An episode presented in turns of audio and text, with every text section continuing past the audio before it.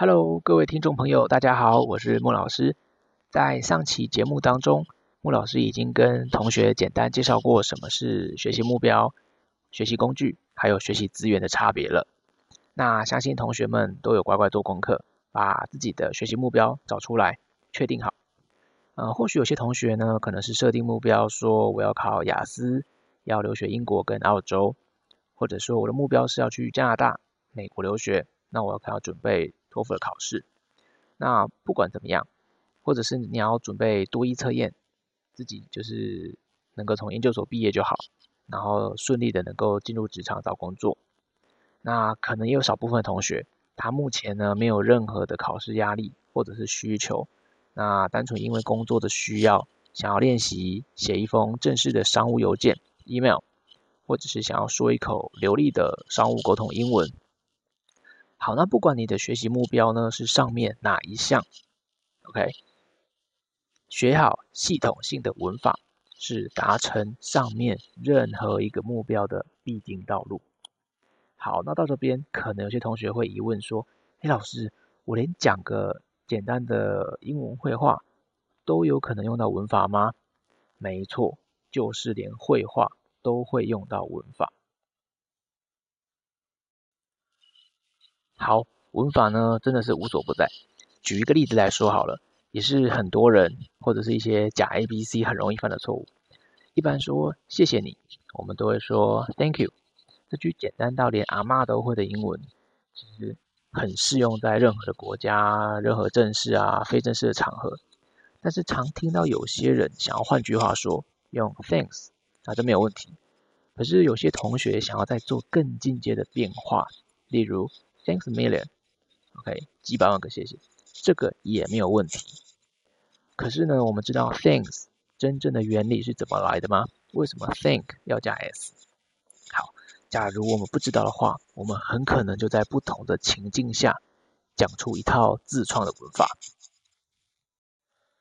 例如啊，有些人可能不是他讲谢谢你，他可能是想要讲说，哎，谢谢上帝，感谢神。于是呢，他就会把原本的 Thank you 自动加上 s，变成 Thanks you，或者是 Thanks God。好，为什么呢？因为上帝是英文第三人称单数，于是就变成。Thanks God，其实正确来说是 Thank God 就好了，不要把词性搞错了。因为 Thank you 的 Thank 和 Thanks a million 的 Thanks 这两个字的词性完全不同。Thank you 的 Thank 是动词，省略主词 I。为什么？很明显嘛，当我们讲谢谢你的时候，一定是我说这句话，或者是我们说这句话，所以我就省略 I 跟 We。就好了，直接讲 Thank you。那一般来讲，我们已经习惯把 I 或 We 给省略掉，直接讲 Thank you。那 Thanks a million 的 Thanks 是复数名词，OK，它不是动词哦。所以 Thanks a million 其实呢是倒装句的句型，而且又省略一些字。原本它应该长成 I give you。A million thanks，我给你，或者是我们给你一百万个谢谢，就是非常感谢你的意思。所以同学千万不要小看文法，连一个简单的 Thank you，或者是 Thanks a million，里面文法的技术含量都非常多。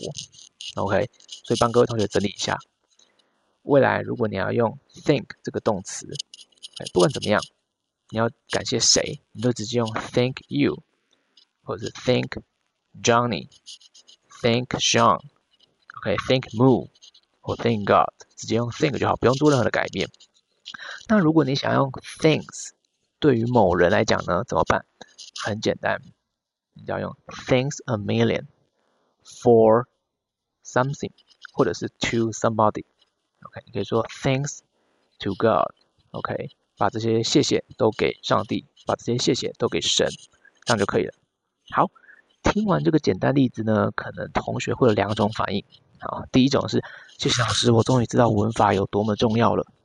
那第二种人呢，他可能还是觉得我为什么要学文法？老师，请给我一个学文法的理由，不能单纯背背单词就好了吗？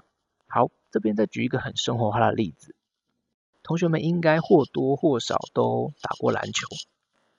那背一个单字呢，就像你已经学会了运球；背另外一个单字，就像你已经学会了投篮。那学文法就像是你了解了所有篮球的运动规则或比赛规则。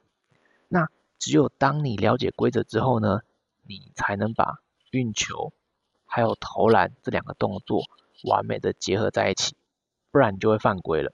OK，如果你不学文法，你就只会运球。或者是只会投篮，分开做，而无法把两个动作很流畅的结合。而且如果你不懂篮球规则，你就无法创造一些有变化的动作啊，或者是技巧啊。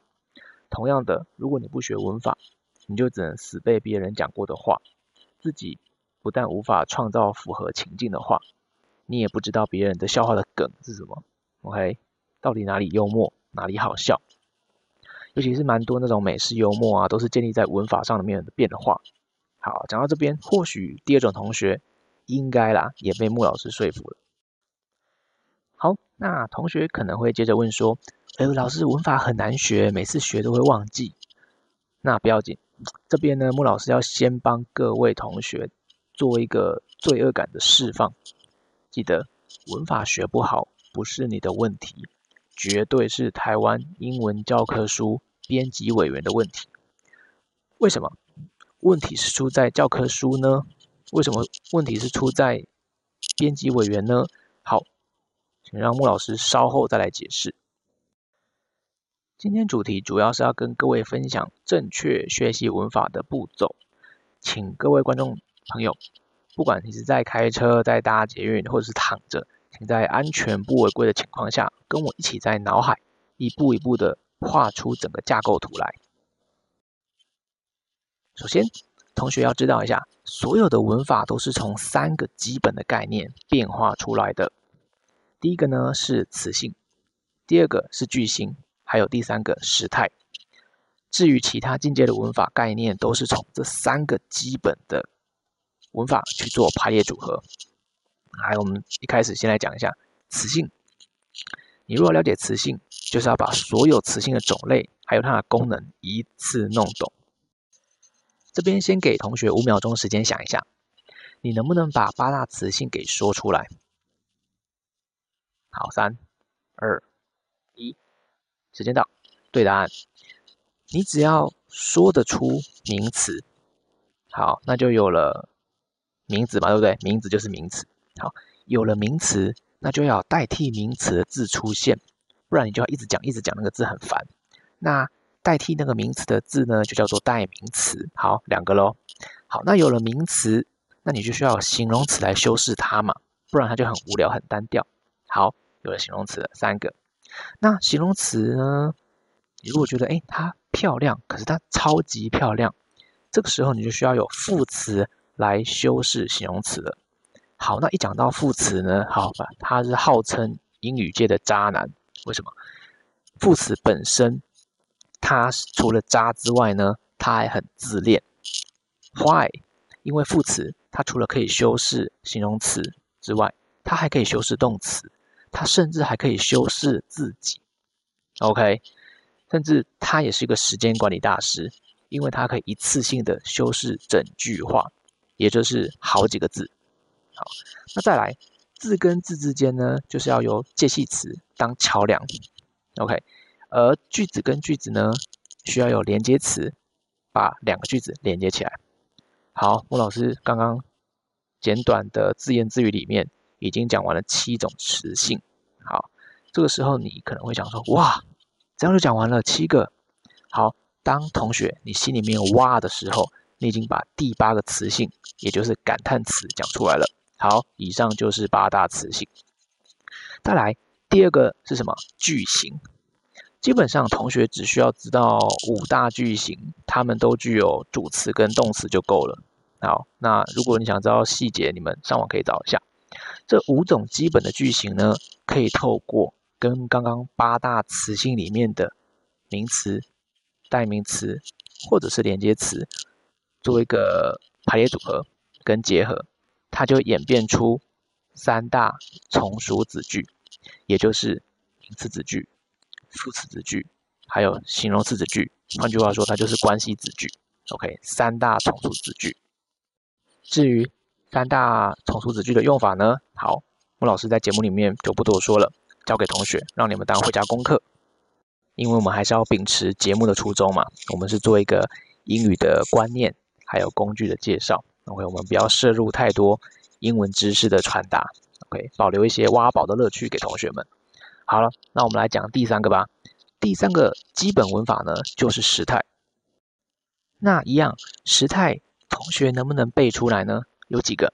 一样给同学五秒钟回想一下。好，基本上呢，如果你知道有几个，你就一定能够背出来。如果你背出背不出来，那很正常，就是教科书编排的问题，不是你的错。好，公布解答，时态有十二个，我相信大家一定都至少记得一个，叫做什么？现在进行时，OK，因为这大家常来讲。那我们先来拆解一下这个字啊。现在进行式的这个现在呢，其实就代表时间。好，那时间有几个？一定都知道，有三个嘛。过去、现在跟未来。好，记得哦，时间三个，脑海当中先记一下。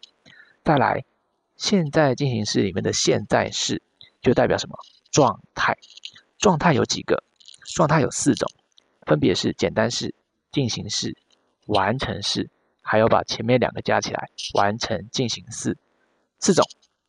好，那再来就要考各位的数学能力了。回想一下，刚刚有三个时间，那现在有什么？四个状态，三乘四排列组合，几种可能？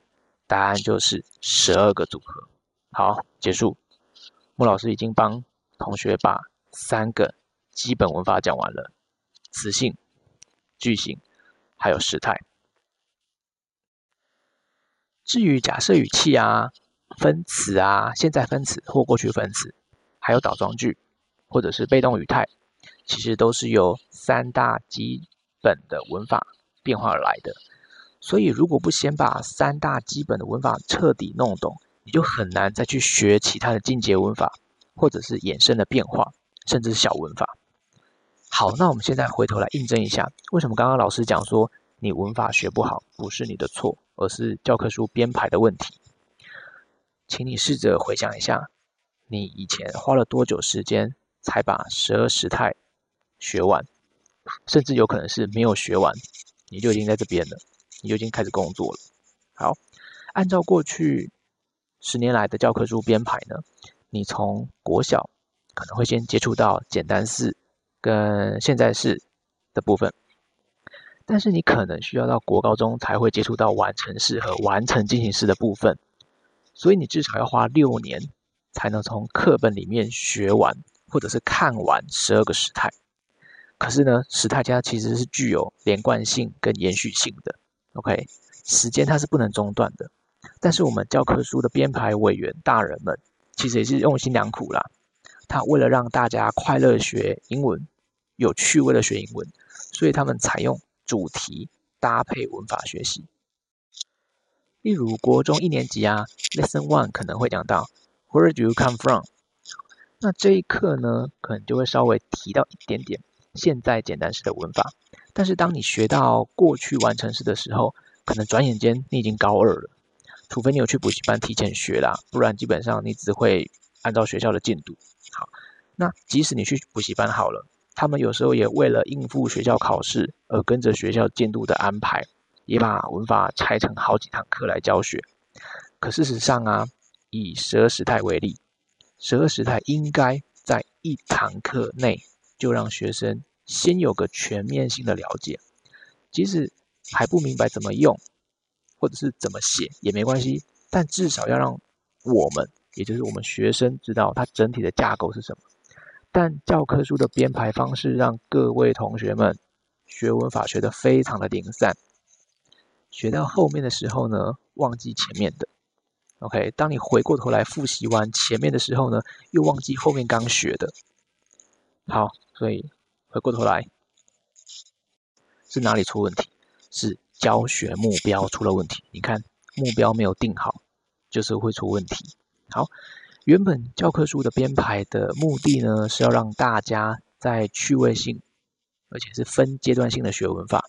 但是升学考试或者是英语测验，它的目标呢，又是要让大家全盘的了解文法，而且能够活用文法。这导致大家在上英文课的时候，学文法既不有趣，考试的时候又达不到分数的目标。因为教科书的目标跟考试的目标两个是完全不同的，所以学文法跟考试就变成是一个超级痛苦的事情。那导致觉得，让大家后来觉得就说，哎，那干脆学学英文就干脆就背背单词就算了吧。OK，好，所以这边呢再次强调，文法如果真的学不好，真的不是你的错。好，但现在你已经知道文法的正确的学习步骤以及观念。如果再学不好，好，你可以找穆老师啊。如果你找穆老师还学不好，那就是穆老师的问题了。OK，好，那讲到这边，同学们应该开始有一点点的信心跟动力。OK，想要重新学好文法。那你可能问说，哎，那怎么样挑选好的书籍呢？首先，你要挑一本你看得下去的就好，不管是插图或者是价价格顺眼，你对它第一眼。看的觉得哎，OK，我愿意翻开它，那就够了。再来第二步，你要先确定它里面有没有提到刚刚老师讲到的最基本的词性、句型还有时态这三个基本文法的教学。如果有，而且还有其他的进阶文法或者是细节文法的补充，那更好。那如果同学们不想买书，你想要使用学习呃学习平台或者是网络上的资源，那建议同学。可以先自己把你的学习进度还有架构列出来。好，假设我今天要学词性，那八个词性，好，你再去收集系统性教词性的 YouTuber。如果你今天想要学句型，你就先找几个你觉得看起来帅的、长得美的 YouTuber，你看得下去的 YouTuber，有教句型的全部找出来，一次学。最重要的十二时态，千万不要分级。或者是分天来看，你如果第一次看不懂没关系，你一样把十二时态一次看完，第二天你再从头一次看完十二个，千万不要分不同时态，把它分不同天来看，你很难去系统性的理解。OK，好，那你可以先把这整个架构先列好，一次性的把这些学习资源全部收集好，再开始学，千万不要想到什么学什么。记得文法是很强调系统性跟逻辑性的，尤其是时态，好，不要再回到以前片段式的学习了，效率非常的差。好啦，最后呢，为了让同学们再次明白文法在英语学习当中的定位还有重要性，老师做个简单的比喻，我们就结束。我们知道英文学习呢有四个部分，叫听说读写，其中阅读跟听力。讲求的是对于资讯的拆解能力，所以如果你学好文法，可以帮助你更有效率的去拆解，而且理解对方在说什么或者是写什么。而最后两个写作跟口说呢，注重的是对资讯的重建能力或者是建构能力。如果你学好文法，你不只能够将资讯重建的完整写出来说出来。而且能够将你写出来跟说出来的资讯变化出所谓的艺术感跟幽默感。好啦，以上就是本期的内容。希望各位同学在结束之后呢，能够顺利的安排自己的学习计划。那将词性、句型还有时态做一个系统性的理解，我相信最后各位同学一定会满载而归。那同样的，如果有任何的问题，都欢迎在节目的下方链接。给我们任何的回馈，我相信下一周同学们应该会很期待的，就是背单字时间。好，那我们下节下次节目见喽，拜拜，Have a blessed day。